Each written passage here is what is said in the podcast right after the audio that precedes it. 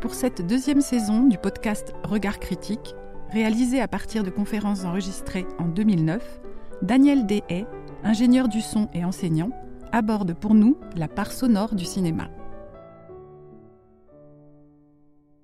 Dans ce premier épisode, consacré à Mon oncle, réalisé en 1958, Daniel Dehay analyse la démarche sonore, ici à son apogée, de Jacques Tati le son s'introduit discrètement par la pertinence de son ajustement avec une partie de l'image.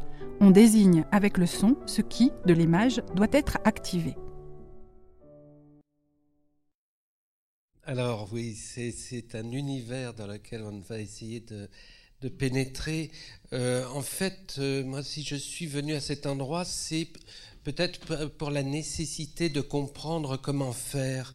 En fait, parce que je suis pas du tout un universitaire et je suis pas du tout quelqu'un qui aurait comme ça un regard de curiosité sur la chose. C'est parce que quand on pratique le son, et, particulièrement quand on travaille pour le théâtre, parce que euh, le théâtre est, curieusement un endroit euh, assez secret du son, mais très très intéressant, parce qu'il y, a une partie supplémentaire d'expérience qui est la remise en scène des sons. C'est pas simplement inscrire sur des bandes, mais c'est aussi après les ramener sur la scène. Euh, le théâtre pose un certain nombre de questions sur la question de la forme. Et pour essayer de, comprendre ça, euh, et surtout dans, les détours pédagogiques que j'ai fait un peu partout, dans différentes écoles, j'avais le seul endroit que je, pouvais observer pour comprendre un peu comment ça, se liait, le son et l'image, c'était effectivement le cinéma. Mais curieusement, euh, le sonore du cinéma n'apparaît pas en soi comme un lieu euh, de recherche. Alors on connaît bien sûr tous le travail de Michel Chion qui est pionnier là-dessus, mais il se, se place sans doute pas du côté d'un comment faire, à l'endroit de, quels sont les outils, quels sont les, les, les, leviers, euh, quels, quels, sont finalement les éléments à partir duquel on peut travailler c'est quoi finalement travailler le sonore euh, au cinéma? Alors finalement, à, l'occasion du festival de, de, l'USAS, euh, euh, dont tu, rappelais, Catherine, l'événement il, y a trois ans, en fait, on m'avait demandé comme ça de rapidement... Claude Belblé m'avait dit tu peux me remplacer là-bas, je peux pas le faire. Et en fait, c'était 4-5 mois avant le, festival. Coup de chance, j'ai pu m'arrêter, reporter les choses que j'avais à faire et travailler que là-dedans. Et c'est à ce moment où j'ai commencé à rassembler ces questionnements qui étaient finalement arrivés peu à peu au fur et à mesure des, travaux que j'avais faits et essayer d'avoir une perspective un peu plus grande sur l'affaire. En fait, euh, j'avais appelé ça les territoires du sonore parce que euh, l'avantage finalement de travailler autant pour le théâtre que pour le cinéma que pour le disque, euh, ce qui est assez rare parce que les ingénieurs du son d'habitude travaillent que sur un secteur. Le fait de croiser ces expériences m'avait fait très vite comprendre qu'il y avait finalement des pratiques différentes et finalement des mises en scène, enfin ce que j'appelle des mises en scène du son très différentes. C'est-à-dire que ça m'a très vite euh, euh, ramené la question, par exemple, comment se fait-il que l'on prend le son avec des micros qui sont fixés sur des pieds euh, lorsqu'on fait un enregistrement musical, c'est-à-dire on considère une scène sonore qui est devant nous et euh, euh, on, fait une image perspectiviste, hein. on se replace au quattrocento, on fait, une fenêtre comme ça et puis on, considère l'orchestre comme quelque chose qui, qui, bon, qui aurait cette, voilà, cette image en profondeur. Et euh, pourquoi finalement au cinéma on se déplace? Pourquoi les micros tournent? Pourquoi hein, et que on se lie finalement au découpage de l'image, etc. Rien que cette petite question qui n'a l'air de rien finalement pose la question de euh, qu'est-ce que ça donnerait si on, rentrait dans l'orchestre et qu'on on tournait autour euh, des musiciens, qu'on découpait le temps, qu'on faisait des ellipses dans la musique? Et finalement, j'ai trouvé des films qui le faisaient. Mais c'est euh, ça, c'est assez étonnant. Et c'est des raisons techniques qui ont fait que ça s'est produit. Mais je vous en parlerai plus tard de cela. En tout cas, voilà, cette mise côte à côte des, des, écritures sonores, finalement, tout de suite nous posent des questions de, finalement, de la forme de la réalisation. Alors, autre élément, c'est que finalement, quand on cherche des éléments qui pourraient nous aider, des extraits de films qui pourraient nous aider, ou des films dans ces questionnements sur le son au cinéma, on se dit, bon, il y a des grands films, il y a des grands auteurs, il y a des gens à un moment donné de l'histoire qui ont fait des choses puissantes, marquantes. Alors, on, les connaît tous, ça, se résume à peu de gens finalement. On, on dit, bon, bah, effectivement, il y a Jacques Tati, effectivement, Bon, il y a Bresson, il y a Godard, il y a euh, euh, un certain nombre de gens comme ça, des grandes figures. Et puis après, on va chercher un peu plus loin. Alors on dit oui, il y a Rob Grillet, il y a eu une période Rob Grillet, il y a quelques gens, alors où il y a des gens, des praticiens ou musiciens comme Michel Fano qui ont fait un travail particulier sur le cinéma animalier, etc. Bon, là on commence à rentrer. Et puis euh, ensuite on se dit bon, je vais aller voir quelques euh, responsables de cinémathèque et puis je vais les interroger. Quoi. Et quand on les interroge sur cette question, il n'y a pas de réponse. C'est-à-dire que cette, euh, ce territoire, cette, ce point de vue, ce, cette, cette, diagonale par laquelle on peut regarder le cinéma, finalement, euh, n'a jamais été vraiment construite. Enfin, est-ce qu'il y aurait une historicité du cinéma? Évidemment, il y a quelque chose là qui est fondamental. Il y a quelque chose qu'il faut asseoir pour essayer de comprendre. Alors, plus que ça, l'élément suivant qui est arrivé, c'est que je me suis rendu compte que quand je considérais un cinéaste, eh bien, toute l'œuvre n'était pas de ce point de vue remarquable. C'est-à-dire qu'il y avait dans l'œuvre d'Alain Cavalier, par exemple, un film exemplaire. Il y a Libéramé, hein, qui, euh, est une espèce d'ovni, hein, euh, Thérèse bien sûr, mais, mais pas grand-chose finalement. Euh, et alors là, on peut se poser la question, c'est-à-dire on se dit, mais ces gens finalement qui ont compris que du côté du sonore, il y avait quelque chose de singulier qui faisait que l'on pouvait construire le film autrement, ou que finalement euh, il y aurait là une conscience. On peut supposer que ces gens auraient eu une conscience soudaine et, s'en seraient servis et se seraient dit bon, il y a un filon, quoi. Allons-y, suivons la, piste. Eh bien non. On se rend compte finalement que les cinéastes, pour certains moments, pour certaines œuvres, vont jusqu'au son. C'est-à-dire que le sonore serait finalement pas simplement une valeur ajoutée, comme euh, comme c'est le cas en général quand on met euh, Dolby Stereo ou Surround. À une époque, on mettait les grands trucs comme ça. Il y a du plus plus du côté du son, on va vous en rajouter, ou, du remix, ou maintenant on vous refait les trucs nettoyés, etc. On en reparlera parce que ça aussi, il y a des belles catastrophes, mais bon. Euh, on en rajoute d'ailleurs. Mais bon, on pourrait se dire finalement, il y a des moments où le film nécessite d'aller jusqu'au son et de prendre euh, des, comment dire, des, grandes décisions, des grandes décisions euh, euh, quant au sonore. Et c'est quoi ces grandes décisions et comment elles pourraient arriver? La grande difficulté du son, c'est que on est limité pour le penser en amont. C'est-à-dire qu'on peut se poser la question à partir de quel moment on peut commencer à penser la question du son? Alors effectivement, on peut la penser à l'endroit où, on le met à plat. Alors c'est quoi l'endroit où on le met à plat? Bah, euh, C'est l'écriture des dialogues. Ça va être de la voix, donc euh, allons-y, on écrit des dialogues. Ou de, la musique. Ça, s'écrit à plat, hein, on pisse les copies, et puis voilà, on, prend l'orchestre, et crac, il y a de la musique. Voilà. Donc ça, on peut le penser en amont. Mais finalement, c'est pas le sonore, ça. Parce que le sonore de la musique, c'est autre chose. Le sonore des voix, c'est autre chose. Le sonore, c'est, le vivant.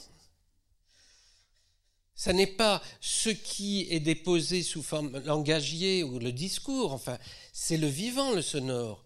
C'est ce que Tati a compris en ne mettant pas de dialogue mais il met des gestes d'humeur. il met quelque chose qui est de l'ordre des timbres. Par exemple, dans, les vacances de M. Hulot, bah, on a euh, finalement une espèce de, regroupement européen dans cet hôtel. Hein. il y a un Italien, des Anglais, euh, etc., un Allemand. Euh, tous les pays sont rassemblés et c'est des timbres de voix. L'Italien, il a une petite voix pète sec, etc. C'est des caractères de personnages, mais les dialogues, il n'y en a pas, quoi. Il n'y a pas de discours. Et donc là, il est fondamentalement à l'endroit du sonore. À cet endroit, c'est le sonore. Hein. c'est quelque chose qui est de l'ordre à la fois du sens et en même temps de la sensation. Le sonore se, tient à la croisée des deux. Il se tient à cet endroit-là qui est euh, de l'ordre presque du, toucher. Hein. sa voix me touche, c'est pas pour rien quoi on a raison de dire ça, quoi. Cet endroit, on est à l'endroit du toucher avec le sonore. Et euh, pour le musical, c'est pareil. Je veux que j'ai l'impression que la question sonore du musical est à peine entrevue. C'est-à-dire que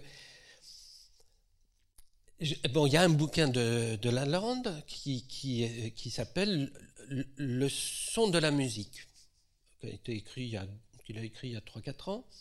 Et c'est un des premiers bouquins qui est écrit sur cette question, qui, qui commence à explorer la question. Pourtant, c'est une question fondamentale. Dire quand est arrivée la musique baroque, par exemple, qu'est-ce qui a euh, fait violence aux gens, à tous les gens qui adoraient Jean-Sébastien Bach? Qu'est-ce, que, qu'est-ce qui a fait violence? Le son.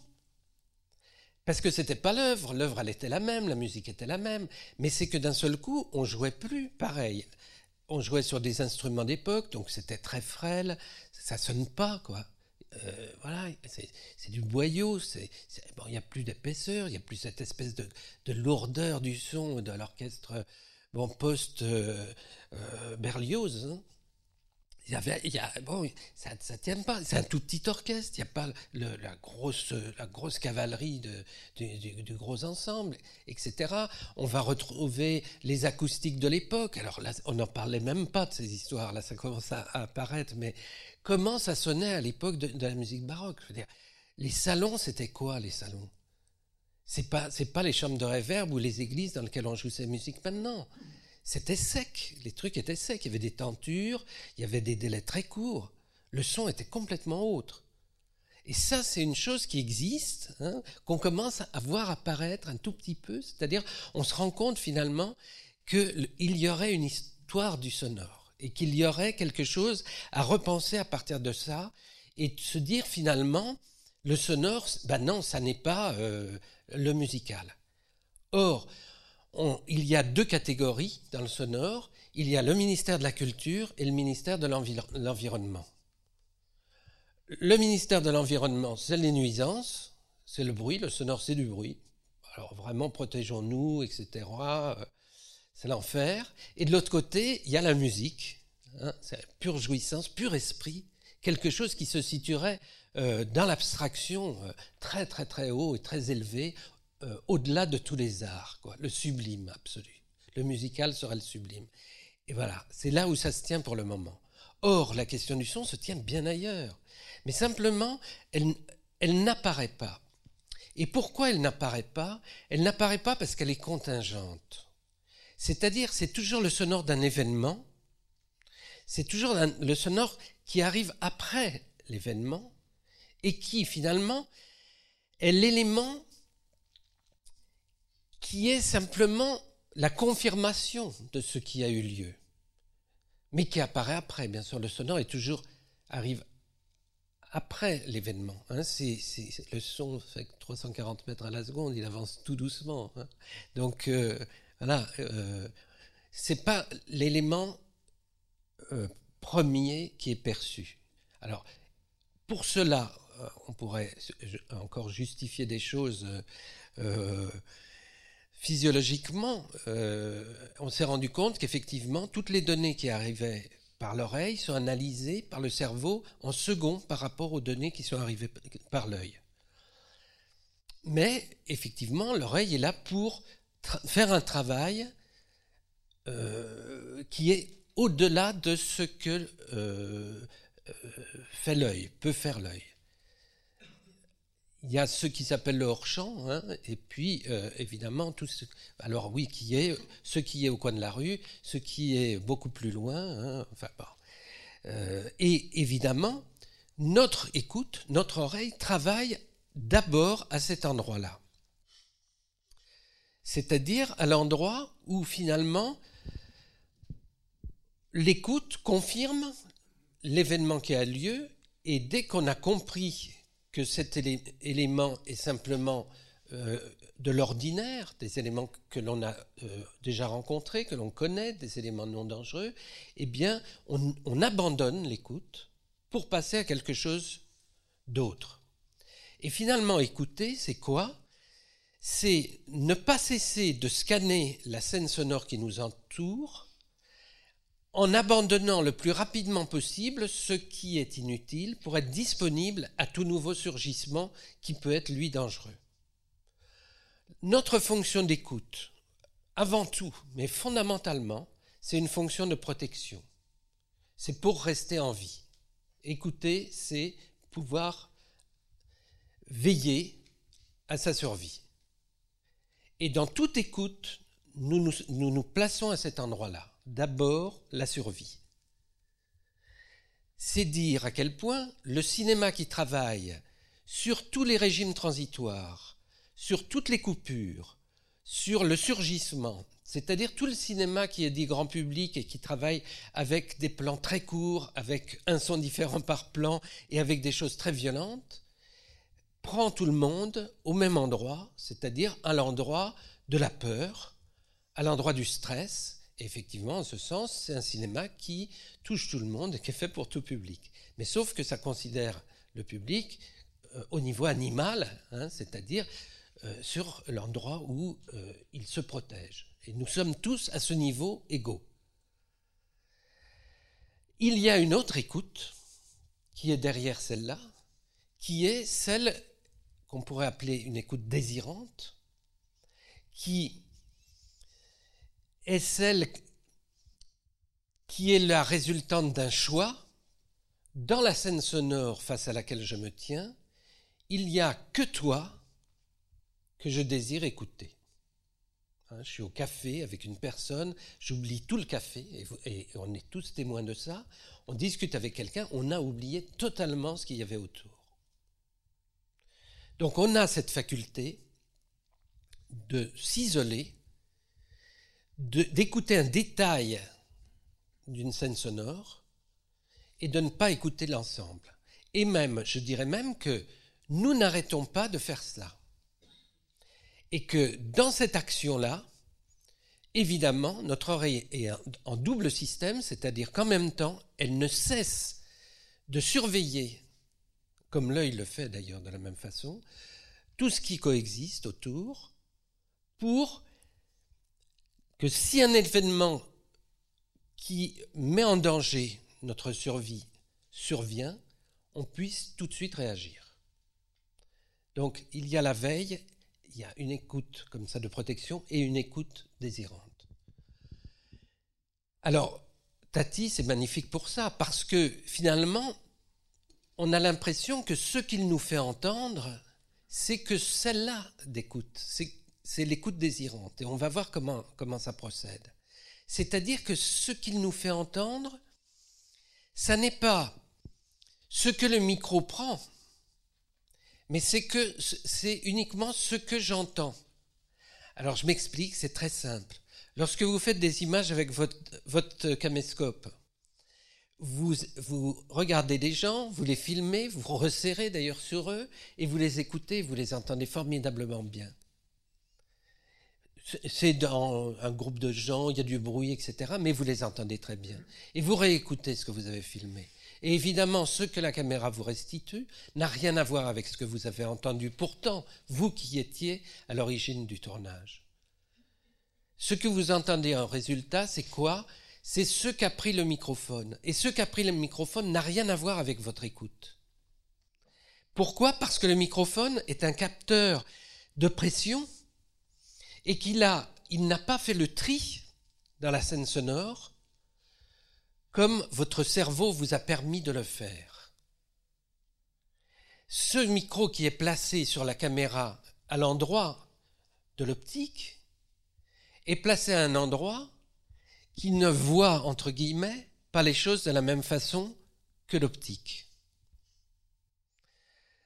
Cette vision, entre guillemets, du microphone est complètement ouverte, beaucoup plus large, mais plus que ça, elle ne cesse de nous donner des informations que notre cerveau, dans le réel, évacue en permanence.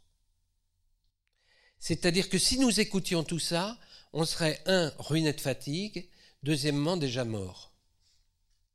Donc, nous ne cessons d'évacuer les choses inutiles. On prend un exemple très simple.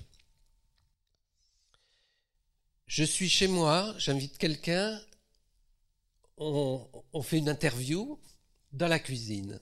On met en marche le magnétophone et on parle. À la réécoute, ce que j'entends, c'est le frigidaire qui ronronne pendant tout l'interview. Or, qu'est-ce que j'ai entendu, moi, au moment de l'interview? Je n'ai pas entendu le frigidaire tout le temps. J'ai entendu ces régimes transitoires, c'est-à-dire le moment où il démarre et le moment où il s'arrête. C'est-à-dire les seuils finalement, ce qui passe d'un état à l'autre, les ruptures, les coupures. C'est-à-dire finalement les émergences d'un nouvel élément qui peut effectivement être un danger. Sauf que le frigo, je le connais par cœur et que j'ai bien compris que c'était le frigo, donc j'abandonne vite fait. Et même, j'ai même pas besoin de me dire c'est le frigo. C'est-à-dire que on a une fonction d'écoute qui est qui travaille bien en deçà de, de ce cheminement qui irait dans la perception et qui nous dirait ah c'est un frigidaire, ne t'inquiète pas, c'est ça n'est que le frigidaire qui redémarre, etc. Tu peux euh, dormir sur tes deux oreilles. On fait pas ça. Il y a une fonction qu'on peut appeler réflexe entre guillemets, qui fait que euh, la chose est perçue et immédiatement abandonnée. Le microphone, il fait pas ça du tout. Le microphone, il entend tout et il est plus que ça, une permanence de production de ce que l'on ne veut pas entendre. Voilà le drame du cinéaste. C'est qu'il emploie des microphones et des ingénieurs du son et il croit que l'enregistrement du réel que produit le microphone, c'est le réel de la personne qui euh, désire donner à entendre. Non, c'est le réel du magnétophone. C'est le réel du microphone c'est-à-dire c'est un excédent de production d'événements très important. Et alors, c'est à partir de cette réflexion que je me suis dit, mais comment faire? Et pour nous, au théâtre, euh, on s'en rend compte immédiatement. C'est-à-dire que si la pièce vous indique euh, il pleut ou il fait du vent ou euh, je ne sais quoi, vous mettez votre pluie ou votre vent, mais au bout d'une minute ou 30 secondes même, on en a marre, quoi. C'est insupportable. On a envie de dire au régisseur, baisse le coup, j'ai compris qu'il pleuvait, quoi. Or, si baisse sa pluie, il pleut plus. Et voilà le problème. Parce que dans le réel, comment ça se passe, notre écoute? Eh bien, nous avons la faculté à chaque seconde de faire retour sur la pluie. C'est-à-dire, c'est ça notre liberté, c'est notre faculté d'errance dans la scène sonore et de saisir ce que l'on désire entendre quand on veut l'entendre et de le mettre entre parenthèses quand on n'en veut plus. Or, pour produire ça, il va falloir faire une stratégie, une mise en scène finalement, du sonore de la pluie, pour nous donner l'illusion que nous pourrions à chaque instant y faire retour, qu'elle existe bien encore, mais suffisamment bas pour ne pas nous gêner et être trop présente. Et c'est quoi ce suffisamment bas? Eh bien, c'est quelque chose qui se négocie dans les silences de la parole des comédiens, entre deux, et qui à chaque fois doit surgir d'une manière différente. C'est-à-dire que si j'ai entendu la première pluie comme une pluie qui dégoulinait d'une gouttière et qui, débordait, la deuxième, ça va être un caniveau ou un égout qui déborde ou je ne sais quoi, ou un merle qui siffle, etc. C'est-à-dire qu'il va falloir que je progresse dans ma narration des surgissements dans le, le ténu, hein, dans, quelque chose qui est un inframince, hein, qui est tout petit, qui se situe où on, croit pouvoir finalement avoir toujours accès, mais auquel on n'a finalement que peu accès. Sauf que ça n'est pas chaque spectateur qui pourra écouter ce qu'il veut. Non, tous les spectateurs écouteront la même chose, c'est-à-dire on désignera pour eux à chaque instant les choses qu'ils doivent écouter. Lorsque l'on est face à l'orchestre classique, acoustique, hein, je veux dire non amplifié, on peut faire une errance d'écoute dans la scène sonore. C'est-à-dire, si je veux, je n'écoute que la flûtiste, c'est ma belle-sœur, je l'adore. Et pendant tout le concert, je n'ai écouté qu'elle, et j'ai la possibilité de le faire. Si mon voisin est copain du percussionniste, il pourra faire le même travail sur le percussionniste. Vous voyez la différence? Ça n'a rien à voir. Pourquoi? Parce que c'est une scène sonore non médiatisée parce qu'il y a là une multitude d'événements qui se placent devant moi, face auxquels je peux faire un travail d'isolation, alors avec tout ce qu'on sait de, retard, etc., enfin tous les phénomènes qui nous permettent d'isoler euh, en partie, mais d'isoler un élément de la scène sonore. Lorsque la chose est enregistrée, lorsqu'elle est fixée sur un support, comme le cinéma par exemple, il y a là un élément qui est désigné, qui est construit, et une circulation, alors qui peut être mise en pointillé, hein, comme, finalement seraient ces émergences de pluie euh, dans l'image, mais sauf que ça sera une seule écoute pour tout le monde. Donc, inscrire, on pourrait parler là, effectivement, on peut parler d'écriture sonore. Il y a écriture sonore dans le sens où il y a dépôt sur un support, que cet élément est fixe, il est fixé, il est construit. Il y a derrière cela, effectivement, une dramaturgie. C'est-à-dire que cette construction, en fait, est une narration qui va sans cesse nous conduire via des ellipses d'un point à un autre, accélérer, précipiter les choses, dramatiser, suspendre, refaire silence, nous faire attendre, etc. Il y a là quelque chose qui se constitue comme une, belle machine euh, pour notre économie libidinale, une superbe machine euh, à jouissance. Cette chose qui travaille est souvent ramenée du côté des discours, c'est-à-dire que c'est avant tout des choses qui sont de l'ordre du dialogue, c'est avant tout des choses qui sont du, côté des musiques, hein. et c'est tout le temps dans cette alternance d'ailleurs d'une musique qui viendrait nous défatiguer, hein, comme on fait les pauses musicales à la radio, du dialogue, et euh, d'un dialogue qui viendrait reprendre le pas sur ce que la musique a commenté de la situation, parce qu'effectivement dans la musique on se trouve souvent au niveau du commentaire.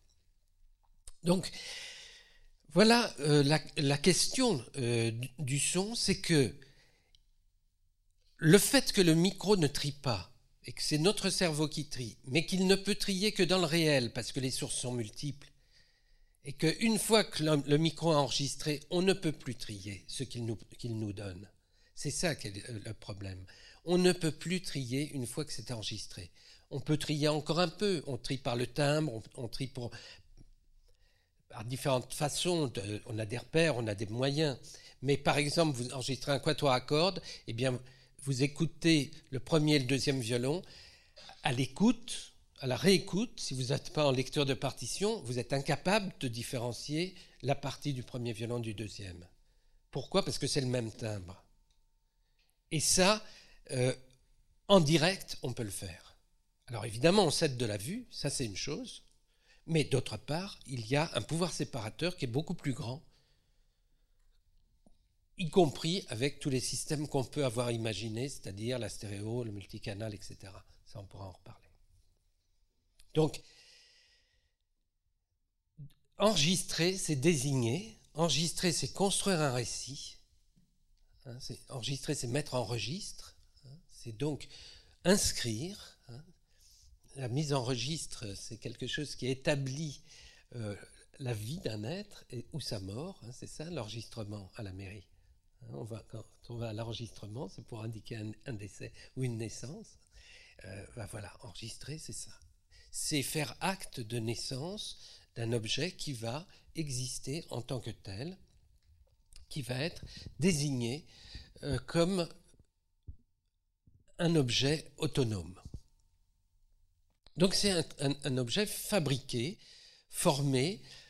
Il va falloir donc en penser la construction, la nature, la forme, les formes, parce que les formes sont extrêmement nombreuses, extrêmement complexes, si finalement euh, on, pousse les, les, responsables de cinémathèque de leur retranchement, ils ont toujours, ils disent, au bout de, deux jours, ils vous rappellent et ils vous disent Ah, si j'ai un film là, il faudrait que tu ailles voir.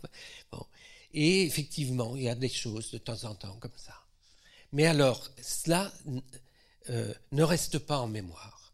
De même qu'à la fin d'un film, quand on sort dans la rue, il n'y a plus de mémoire du sonore. Le sonore a été le lieu du toucher. Vous avez été touché, hein, mais vraiment c'est physique. Ça nous prend au corps. Vous avez été touché pendant le film et ça ne touche plus parce que l'événement est fini. Qu'est-ce qui reste? Il reste quoi? Eh bien, il reste effectivement ce qui était déjà entendu au préalable. C'est quoi qui était entendu au préalable? Évidemment, toutes les formes harmoniques des musiques. Là, nous avons un capital absolument colossal en nous, qui est que, effectivement, nous avons entendu euh, des tonnes de dissonances et de résolutions qu'on connaît tous par cœur. Et effectivement, les cinéastes veulent faire conserver amnésiquement euh, leur, euh, leur, film aux auditeurs. Hein. Ils nous disent toujours, les réalisateurs, ils nous disent toujours, j'aimerais bien que les gens en sortant continuent de siffler la musique du film. C'est terrifiant. Parce qu'en fait, c'est la scie. quoi. C'est qu'on leur a mis dans la tête 200 fois le même truc et que finalement, c'est pas ça la question du son. Elle se situe pas à cet endroit. Si elle se situe à un endroit, c'est justement à l'endroit où elle n'apparaît pas la force du sonore, c'est de ne pas apparaître. C'est ça sa force. C'est d'être un passager clandestin. C'est ça la force du sonore. C'est de faire travailler les images. le, sonore ne travaille jamais pour lui-même. Il travaille toujours pour un plan. Il travaille toujours pour une séquence. Il travaille toujours pour une scène. Le bénéfice ne lui revient jamais à lui-même. Jamais. le sonore est éternel second et c'est formidable. Moi, j'adore cette place. C'est un endroit rêvé. Pour vivre heureux, vivons cachés. Non, c'est vrai, c'est un endroit rêvé. C'est que à chaque fois qu'on travaille derrière une image, c'est au bénéfice de l'image, c'est au bénéfice de la scène. Et alors, le drame de la période contemporaine, c'est l'excès, évidemment, d'éléments sonores. C'est-à-dire que ce que nous apprend Tati, et ce qui est remarquable dans ce film que l'on va voir, c'est que finalement, il a, sans le savoir, parce que c'est un homme extrêmement pragmatique, c'est un homme de l'expérience, sans le savoir, inventé, d'abord compris notre écoute, compris le phénomène de l'écoute, et il a réussi à le, résoudre, il a réussi à le mettre en œuvre, il a réussi à, construire quelque chose qu'on met beaucoup de temps à comprendre en fait. Il a réussi à, creuser l'excédent qui est donné par le microphone en plaçant des sons strictement dans leur, dans leur euh, alors, ce pas des sons euh, extraordinaires, au contraire, c'est de, l'ordinaire. Mais c'est des sons extrêmement choisi, extrêmement juste. C'était un homme de l'exigence, hein, on, le sait tous, Tatillon, on l'appelait. Euh, c'était bon. Mais pour les vacances de M. Hulot, 365 types de mères différents, disait Suzanne Baron, sa monteuse. Autant de, de mères que de jours de l'année. 365 mères différentes pour choisir une vague. Alors il y en a, il y en a quatre, cinq vagues dans, dans le film, il y en a peu finalement, des vagues. Le jet d'eau de, de, de, mon oncle, ce petit jet d'eau qui fait ses gargarismes, huit bobines pour essayer d'avoir celui qui est le plus juste. Cette exigence extrême. Euh, les pas des personnages sont faits euh, par lui en partie. Hein, euh, il met un fer de chaussure au bout d'un crayon, et puis sa monteuse, elle prend deux balles de ping-pong, une, crevée, l'autre pas, et puis voilà, ils suivent les personnages. Lui suit Monsieur Harpel, et, elle suit Madame Harpel. Il y a là quelque chose qui a, on pourrait dire, une plasticité. Et ce qui est très intéressant dans le son, c'est cela. C'est que le sonore est pas seulement du signe, pas seulement du sens, mais de la sensation en ce sens que c'est une matérialité à l'œuvre. C'est-à-dire qu'à travers la matière, à travers la matérialité des sons, il y a le poids des êtres. Monsieur Harpel, ben, il pèse pas lourd avec ses, ce petit son de, pas qui sont tic, tic, tic, tic, tic, tic. C'est un gros bonhomme, mais non, il, y a, là, dans le son qui est donné sur ses pas, quelque chose qui est de l'ordre de ce finalement que représente un être. Hein. Je me souviens d'une interview d'un cordonnier qui disait, moi je fais la psychologie des, des usures des chaussures. Mais voilà, c'est ça. C'est-à-dire que les gens n'usent pas les chaussures de la même façon, quoi. On n'a pas tous le même impact au sol, on n'a pas tous la même façon d'être dans notre corps et d'être au monde.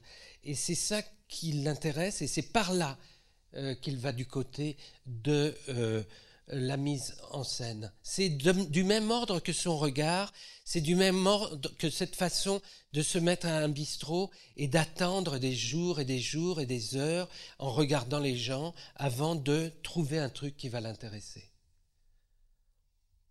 C'est une façon de, jeter des quantités de musique qu'on lui propose. Hein, ça a été le cas pour Playtime.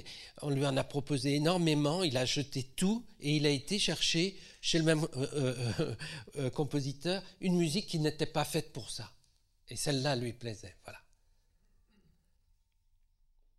Parce qu'il y a là un ajustement. Et ça, cette question de l'ajustement, et je pense une chose très importante sur le son au cinéma, il s'agirait de trouver le son qui, qui est dans l'ajustement, non pas d'une image, mais plus que d'une scène, d'un film. Cavalier, on va le voir dans Libéramé, puisqu'il est programmé dans notre cycle. Voilà, il va décider de ne pas mettre de dialogue et de ne pas mettre de musique. C'est quand même radical, quoi, d'aller à cet endroit-là, de faire un long métrage de fiction euh, comme ça, voilà. De croire au sonore, de se dire, eh bien, à partir de cela, je vais construire le récit. Et ça marche, et c'est fort, c'est absolument fort. C'est même étonnamment fort.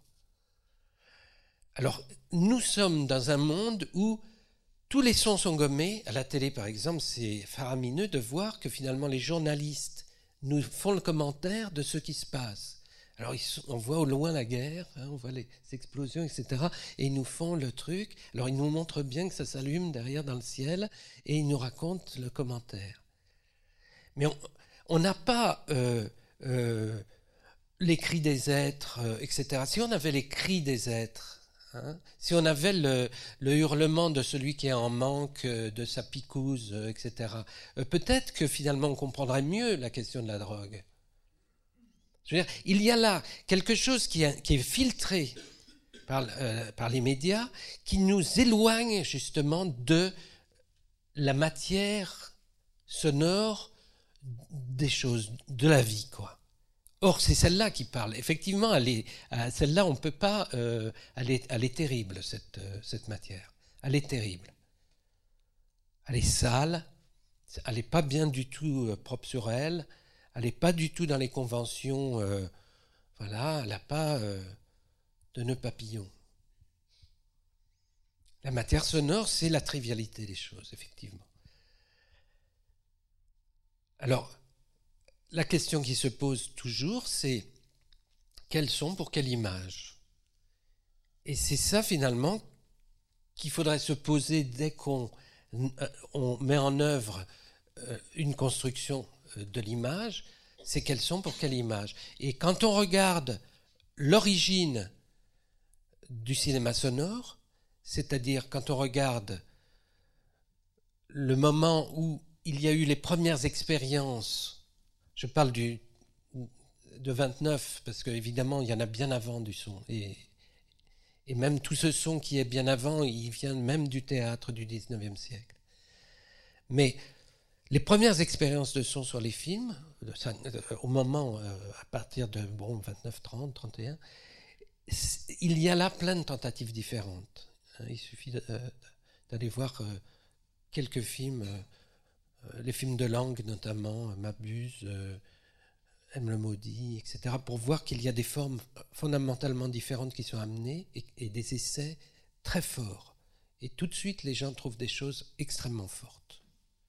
Et curieusement, le cinéma retourne très vite à la littérature, le cinéma retourne très vite à l'histoire et donc aux formes dialoguées, et on est très très vite dans les formes dialoguées, qui sont fortes, qui sont belles et puissantes, mais on est dans un dialogue qui est celui d'une interprétation cinématographique, pour ne pas dire théâtrale, et cette interprétation est quelque chose qui est qui n'est plus dans le sonore.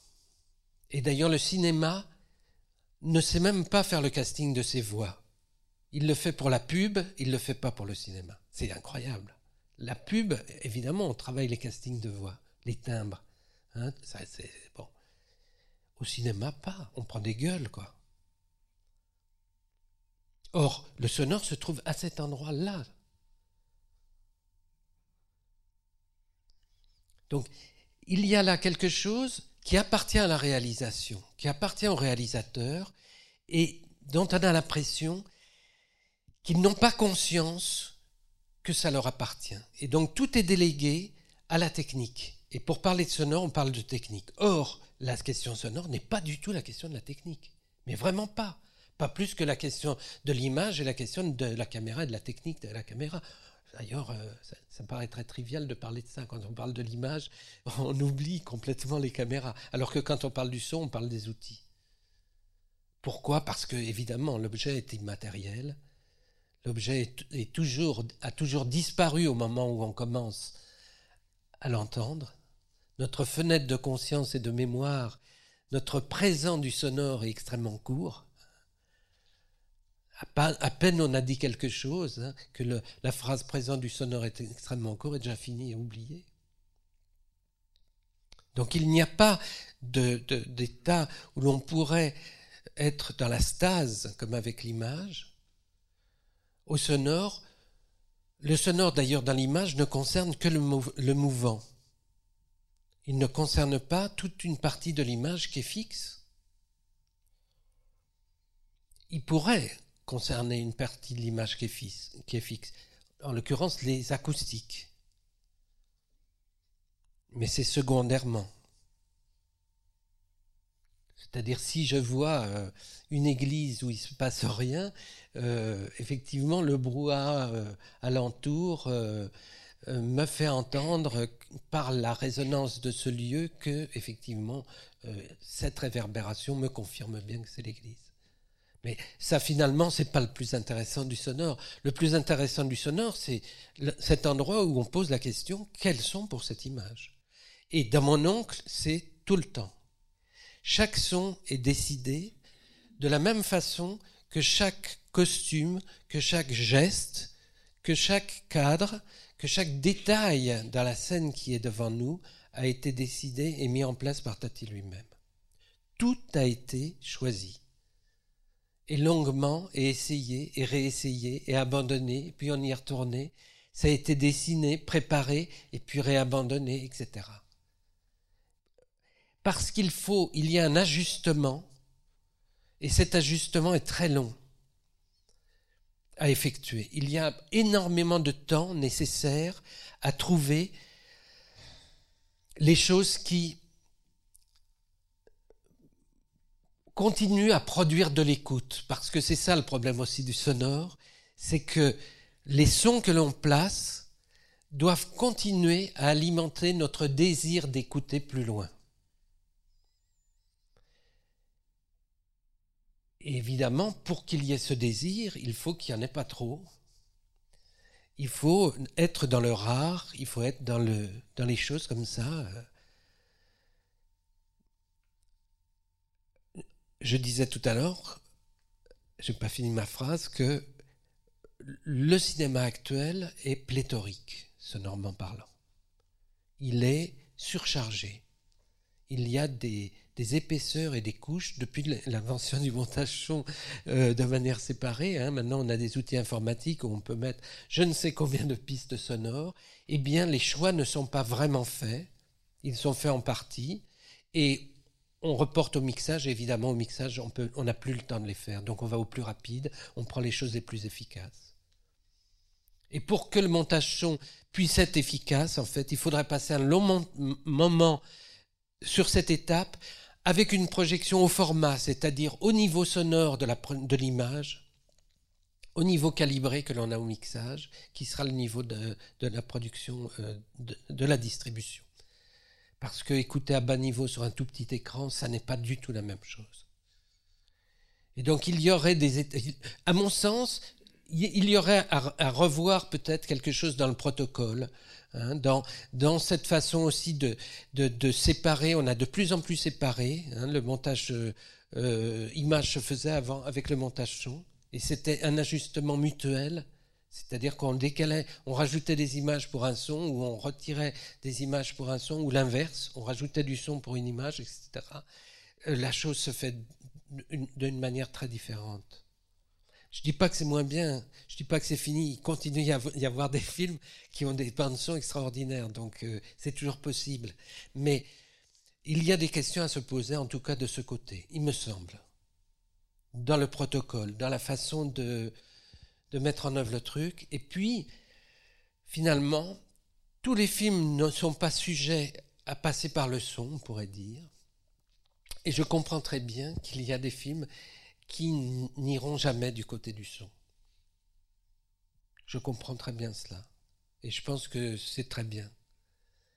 Mais ce que j'ai essayé de, prévoir dans ce, dans ce cycle de cinq films, à, à Lussas on en avait 45 ou je sais pas quoi, des, extraits de films, c'est justement d'aller du côté de ces films qui travaillent avec un sonore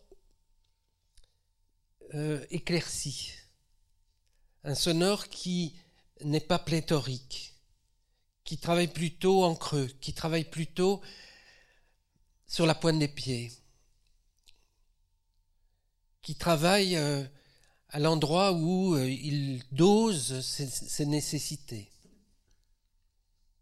Est-ce qu'il y a tant besoin de son que ça? Et souvent, avec les étudiants, quand ils montrent leurs travaux, je commence par leur faire retirer euh, les trois quarts des sons et déjà, enfin, on commence à voir leurs images. Parce qu'il faut savoir que plus il y a de sons, moins on regarde. Et que c'est par le creusement des sons que l'on a accès à l'image. Ça, c'est magnifique. On va voir ça dans, dans, dans mon oncle. Finalement, dans un plan général, il ne nous recadre pas un détail, c'est simplement en mettant un son sur un détail du plan général qu'il active le regard de toute la salle vers cet événement. Donc, il fait circuler l'œil du spectateur par la circulation des sons dans l'image. Alors, il y a des effets qu'on comprend, d'autres qu'on ne comprend pas. Bon, par exemple, il y, a, une scène que j'avais pas compris. Euh, peut-être d'autres la comprendraient tout, de suite, mais on ne comprend pas tout. Et, pourtant, j'ai vu ce film des, dizaines et des dizaines de fois. Un moment, euh, euh, Gérard, le jeune enfant, se frotte les pieds sur un paillasson et en fait, les femmes sont en train de parler de leur chapeau et il y en a une qui a un chapeau en, forme de paillasson sur la tête. Mais ce truc n'est pas visible directement. Et, on met du temps à le comprendre et c'est pas grave. Bon, ça, passe ou ça passe pas. Mais je me suis dit, mais pourquoi il a fait, il a fait insister si longtemps cet enfant à, se frotter les pieds sur le paillasson alors qu'il y a cette discussion sur les chapeaux? Et effectivement, c'est ça, c'est tout. Mais bon, voilà. Alors tous, tout, les, tous les liens, toutes les, tous les jeux, de, les mots d'esprit, parce que c'est ça finalement ce que fait Tati avec le son, c'est des mots d'esprit. Tous les mots d'esprit ne sortent pas, tous les mots d'esprit ne sont pas forcément perçus par le public. Mais c'est pas grave, c'est des films sur lesquels il faut faire retour, c'est des films sur lesquels il faut... Euh, alors, le problème du cinéma, c'est qu'on oublie tout le temps qu'on est en train d'écouter. Donc il faudrait, pendant toute la projection, se pincer pour s'opposer à ce que est le cinéma, c'est-à-dire sa vertu de nous emmener dans un monde. Il faut se pincer pour essayer de sortir de ce phénomène d'immersion que produit le cinéma pour pouvoir entendre. Dès l'instant où on est immergé dans la scène, dès l'instant où on où on rentre dans l'histoire et on, oublie qu'on est dans une salle de spectacle et voilà, on n'écoute plus. C'est-à-dire qu'on écoute, on est tout oui, mais on perd la conscience de l'écoute. C'est-à-dire que ça passe à l'as. Et la seule façon de pouvoir si on veut faire un vrai travail, c'est de, c'est de copier la bande son de ce film, de se l'écouter. Moi, je, commençais comme ça, je, faisais des cassettes que j'écoutais dans ma voiture, des films de Jacques Tati qui me fascinaient. Et j'écoutais ça et je les connaissais par cœur. Et après, quand je les ai associés à l'image, je me suis dit, mais ce sont c'est cette scène. Et c'est là où on commence à faire le, processus inverse, c'est-à-dire où on commence vraiment à entendre et on comprend les liens et on comprend la construction. Alors c'est vrai que là c'est plus euh, du cinéma, c'est de l'analyse, mais il n'y a pas d'autre méthode pour commencer à comprendre la question du sonore cinématographique que ça. Le sonore nécessite le retour. La musique l'a compris depuis longtemps, elle n'arrête pas de faire ce travail de thème hein, et puis de variation, et puis retour au thème, puis euh, variation, puis retour au thème, etc.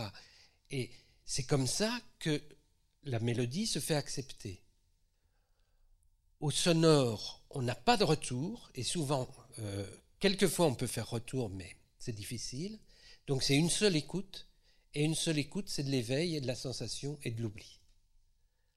Donc il faut faire retour sur ces films les voir, les revoir et les re-revoir pour commencer enfin à les entendre. Mais quel bonheur, à chaque fois on découvre des choses complètement, on se dit mais comment j'ai pas entendu ça ou comment j'ai pas vu ça? Et je peux vous dire, euh, il faut, il faut se le passer un paquet de fois pour l'avoir épuisé. Et euh, évidemment, tous les films de Jacques Tati, bien sûr, euh, les précédents aussi, parce que Les vacances de Monsieur Hulot est une mine, du point de vue du son, une mine. Donc bon, on va commencer par projeter euh, une partie, on va regarder une quarantaine de minutes, le début, et puis on s'arrêtera, on en parlera un peu, et puis on reprendra. Je vous indiquerai peut-être de temps en temps quelques trucs, j'essaierai d'être discret pour pas vous embêter, quelque chose comme ça qui se passe à l'écran pour que vous compreniez. Il y a une chose très importante avant qu'on démarre, c'est de vous dire que effectivement il y a deux mondes. C'est quelque chose. voilà, il est entre deux mondes, cet homme, Jacques Tati, entre deux mondes, entre la contemporanéité et puis ce monde du passé. Le monde contemporain est un monde évacué. Il n'y a pas de sédiments sonores. Il n'y a pas de ce qu'on met au cinéma. On met souvent des petites ambiances qui font des fonds d'air. Hein, on dit, je vais, te mettre un petit fond d'air. Pas de petit fond d'air. Rien la maison des Harpelles est sur le silence brut, il n'y a rien. Et puis par contre, le vieux monde, la vieille ville, là non plus il n'y a rien, pas de petit fond d'air. Mais ce qui tient euh, lieu de petit fond d'air, c'est la musique. Cette musique qui est tout le temps présente et dans laquelle s'ancrent les cris des marchands du marché, qui sont autant d'émergences qui sont toutes construites et écrites. Hein. Comme dans euh, les vacances de Monsieur Hulot, tous les cris sur la plage, des enfants qui jouent, tout ça c'est écrit. C'est pas des vagues brouhaha au lointain. Euh, bon, toutes les phrases on peut les noter, elles sont parfaitement construites et avec du sens et pas au-delà de ce qu'il veut euh, donner à entendre.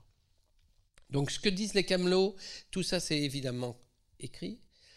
Mais ce sont des émergences au-dessus de cette musique, cette musique qui passe pour être le lieu où l'état du monde serait de la musique, ça serait le lieu du bonheur, enfin le lieu d'un certain bonheur, ça baignerait dans la musique, ce monde-là, et cette musique est du réel. C'est pas la quinzaine commerciale où il y aurait des haut-parleurs qui diffuseraient de la musique pour le marché, pas du tout. C'est la musique du film, mais qui existe là, qui plane dans cet espace et qui est là tout le temps dans cet espace. Avec des petits arrêts d'ailleurs, on verra pourquoi, pour le surgissement du serin, pour des choses très particulières. En quoi cette musique est du réel? Eh bien ça, il a fait tout un protocole pour nous l'expliquer, qu'il a construit en trois parties, et on va voir comment. Première partie, dans le bureau du PDG, Harpel demande au PDG du boulot pour Hulot.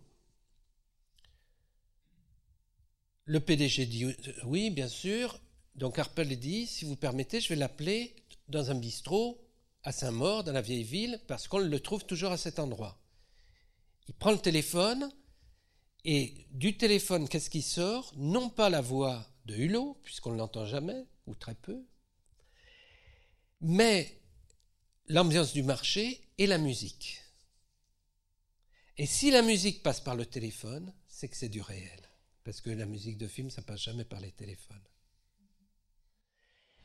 Et donc, Harpel s'en va.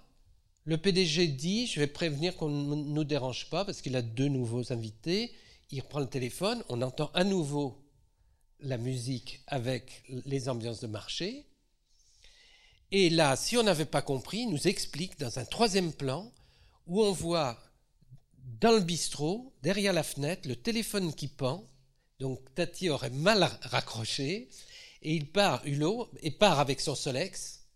Hein, et le balayeur euh, marche dans la crotte. Mais bon, voilà, on a euh, en trois plans le démontage.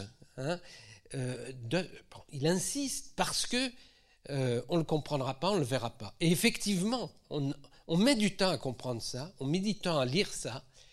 Euh, il y a là quelque chose, à mon sens, qui est du plus haut niveau de l'inscription de la musique de film au cinéma.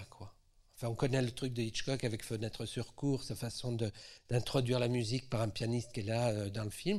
Là, on est vraiment à un degré euh, supérieur d'écriture sonore, d'intégration de la musique, qui est déjà travaillé dans le, dans le film précédent. On va démarrer, on va euh, regarder un peu parce que sinon on va, on va, parler toute la soirée.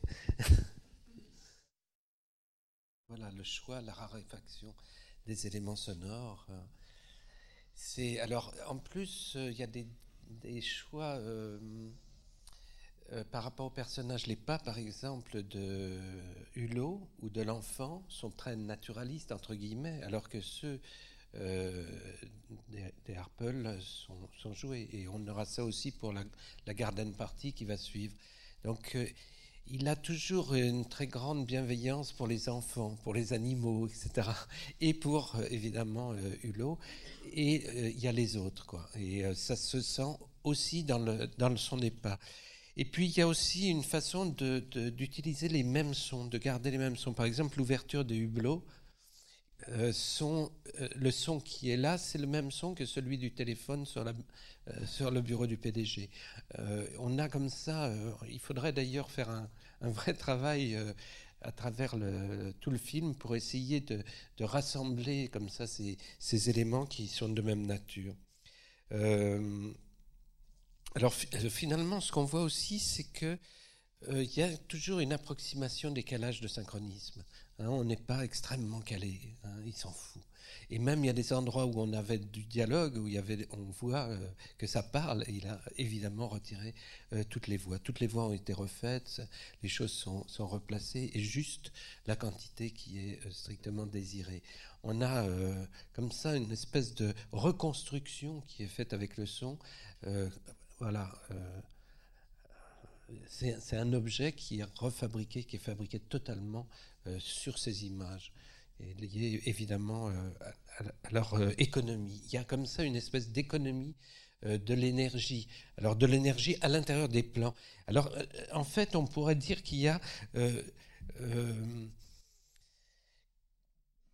comme tout son est son d'un choc ou d'un frottement, Hein, tous les sons, quels qu'ils soient, c'est que des chocs ou des frottements. Là, on a effectivement une espèce de déclinaison des chocs ou des flux ou des rythmes.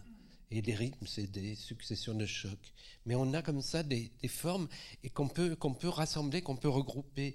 Euh, les flux, alors on va le voir dans, la, dans la, petite séquence qui suit, c'est évidemment à l'usine toutes les vapeurs, tous les sons qui, sont, euh, qui passent par des tuyaux, etc., toutes les pressions mais aussi c'est le jet d'eau. Alors en même temps, ces flux sont pas forcément euh, homogènes. Au contraire, ils sont foireux. Quoi. Souvent, ils sont foireux. C'est-à-dire que euh, on se rend compte que euh, le jet d'eau, ben, il est jamais régulier finalement. C'est que des, des, choses qui, qui, ne fonctionnent pas. les les flux, c'est aussi euh, les jets de la cuisine. Euh, on a euh, une séquence alors qui n'est pas, dans cette version, qui est dans la version anglaise qui s'appelle My Uncle.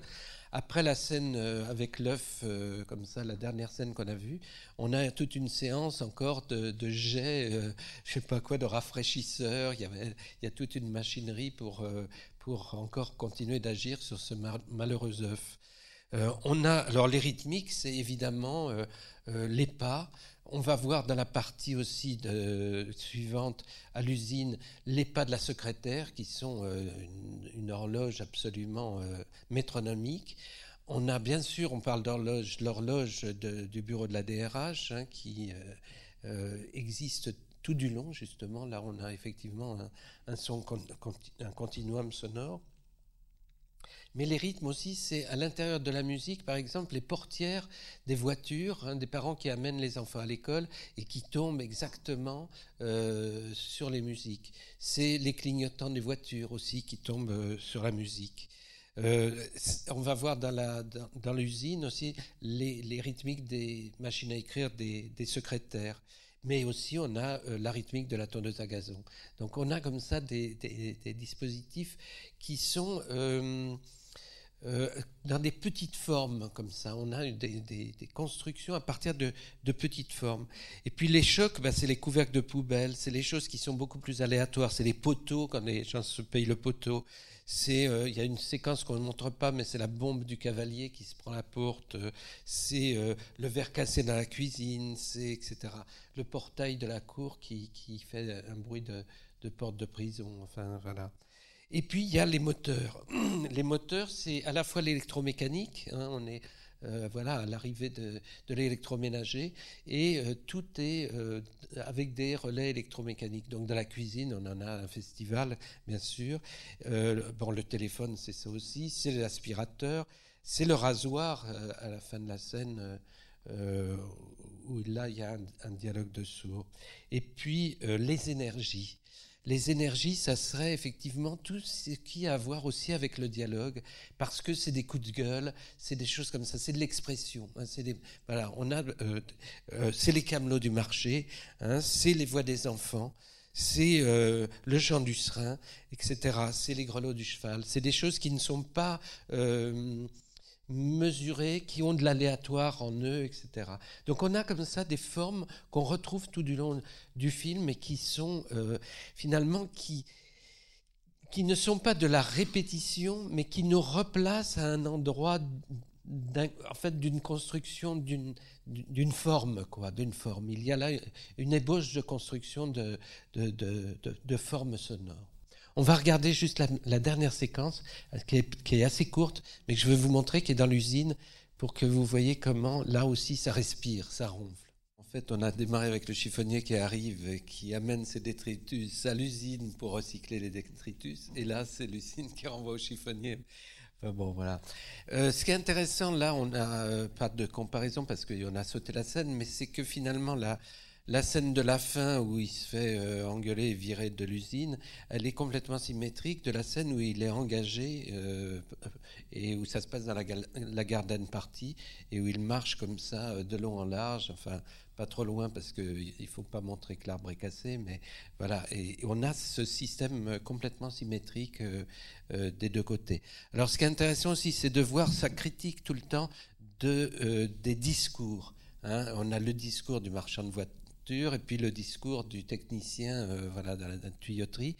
Et on a tout le temps une critique des discours dans tous ces films. On, retrouve ça dans Les vacances de Monsieur Hulot, euh, avec euh, tous les discours radiophoniques hein, qui sont tout le temps épouvantables et qui, gomment. Enfin, il met toujours, il monte la musique quand, dès qu'il y a des discours à la radio. Enfin, une espèce de systématisme comme ça d'opposition au, discours. Dans, tous ces films, on trouvera, on trouvera ça. Voilà. Bon, euh, on pourrait euh, parler très longtemps de tout ça. Je crois qu'il y a énormément de choses. Ce que je vous souhaite, c'est de revoir ce film et que vous passiez du temps dessus, parce que c'est, vraiment, euh, en plus, à chaque fois du bonheur. Et on rit toujours autant. À chaque passage, c'est, un film qui, ne s'épuise pas. Les autres, d'ailleurs, de la même façon. Enfin, bon, le seul qui, enfin, ceux qui suivent marchent moins bien. Playtime comme, s'épuise pour des raisons justement aussi sonores, enfin, sur toute la question du, du, restaurant et des continuums sonores qui existent dans cet espace. Et euh, c'est là où on se rend compte que finalement, tout ce système sonore qu'il a mis en place sur les premiers films, euh, il ne l'avait pas si bien compris que ça, puisqu'il fait, euh, il, fait l'inverse après. Il, succombe à cette idée du son direct et de, et de ces ambiances. Alors même si c'est plus pas du son direct, c'est sur le modèle du son direct, des ambiances d'extérieur. C'est le sujet du, film lui-même, Playtime, qui, l'emmène cette, dans cet espace-là, puisque pour faire jouer euh, la critique de la transparence, hein, c'est les grands euh, les grands ensembles qui sont transparents, on, différencie l'extérieur de l'intérieur par des nappes sonores. Et les nappes sonores, c'est des continuums. Et les continuums endorment et sont euh, ce, dont je parlais tout à l'heure, ce que le micro nous donne, hein, c'est-à-dire un excédent de son. En plus, à ça, il rajoute la musique à l'intérieur du restaurant qui, qui finalement, avec cette cette épaisseur sonore continue nous empêche de voir les gags qui sont à l'intérieur. Et c'est très étrange euh, euh, euh, que j'ai l'impression que ça lui a échappé à un certain niveau. Il faudrait essayer de mieux comprendre la raison de, cet échec. Mais je crois qu'en partie, l'échec de Playtime est lié aussi à l'ennui de la deuxième partie, lié au son. Enfin, Il faudrait regarder ça de plus près. Cet épisode a été préparé par Catherine Blangonnet-Oher. Réalisation Michel Bourzex et Catherine Blangonnet-Oher. Ce podcast est produit par Balise, le magazine de la Bibliothèque publique d'information. Vous pouvez écouter tous les épisodes sur balise.bpi.fr et sur les plateformes de podcast habituelles.